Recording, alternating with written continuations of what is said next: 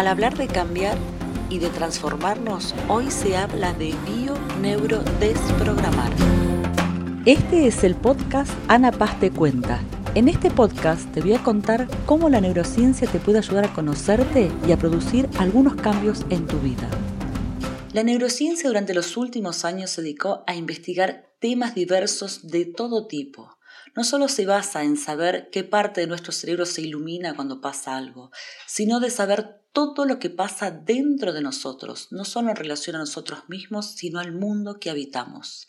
Temas como por qué somos felices, qué nos hace felices, qué diferencias hay entre hombres y mujeres, cómo aprendemos, por qué a veces no logramos aprender, cómo aprenden los niños, qué traemos de nuestra etapa de gestación, qué traemos de otras generaciones, qué hay en nuestros genes, qué es la epigenética, cómo nuestro sistema defensivo responde o no responde a la realidad porque hay personas que frente al mismo acontecimiento se enferman y otras simplemente lo resuelven.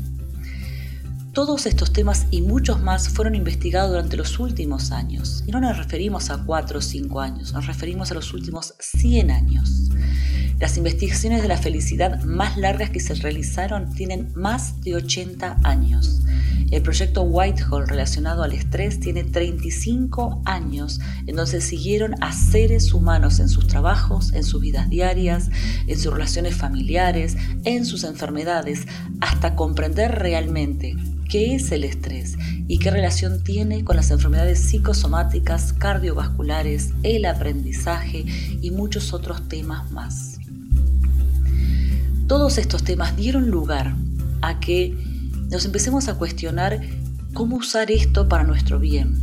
¿Qué puede hacer todo este conocimiento y esta sabiduría a la hora de ayudarnos a nosotros mismos? Un grupo de científicos aquí en Argentina, aunque no todos eran argentinos, pero sí estaban residiendo acá en la Patagonia, decidieron unificar estos conocimientos, hacer cuadros comparativos, traer investigaciones de todo el mundo, leerlas, verlas, investigarlas, compararlas, hasta tener criterios claros de abordaje. Una vez que estaban los criterios, se preguntaron, ¿y ahora cómo realizar los abordajes? Obviamente la primer puerta fue la medicina ancestral, porque hay muchas cosas que desde siempre funcionaron. Sistemas, eh, técnicas chamánicas, técnicas de meditación, técnicas de respiración, ciertos ejercicios, este mismo grupo se dedicó a investigar y a tomar investigaciones del resto del mundo, ya que temas como la respiración, la meditación, el ejercicio, ya habían sido investigados en muchos países, sobre todo el ejercicio físico este, relacionado a las Olimpiadas, a cómo hacer un mejor deportista, todos estos temas que ya estaban en camino de ser encontrados fueron tomados, nuevamente analizados este, llevados a escáneres, a tomógrafos, análisis de sangre, análisis de tono muscular, fueron llevados a niveles de estrés o de no estrés hasta que se logró un criterio de trabajo. Y así se creó la bioneurodesprogramación. Este nombre se le dio a la serie de técnicas, que obviamente no es una técnica, no puede haber una técnica universal que trabaje en el estrés, eh, en las psicosomáticas, en problemas cognitivos, en lo que traemos de la infancia. Sería una utopía creer que hay una sola técnica que puede dedicarse a tantas cosas. Así que la bio-neuro-desprogramación se dedicó a recolectar esta medicina ancestral y unificarla a nueva tecnología biodiseñada. Todas estas técnicas son inocuas, no inocuas porque no produzcan nada a nosotros, sino porque no utilizan drogas, no utilizan nada externo que nos modifique, sino que son intervenciones realizadas en distintos estados de conciencia. Y cuando hablamos de estados de conciencia no hablamos de drogarlos de ninguna manera, sino de llevarlos a estados meditativos, relajados, estresados, a estados en donde se conectan con sus shocks traumáticos o con sus depresiones para poder trabajar en ese lugar.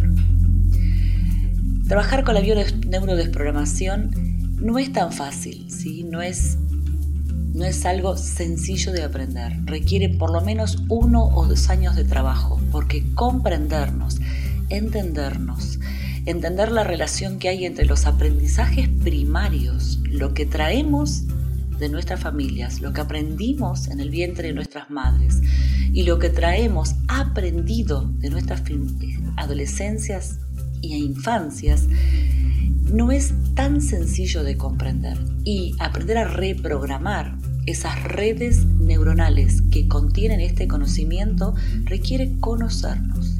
Por otro lado, comprender la relación directa entre el estrés y otras sistemas, otros sistemas de adaptación y su relación directa con las enfermedades psicosomáticas como la hipertensión, el colesterol, la depresión, también requiere conocer cómo funciona un sistema adaptativo y defensivo.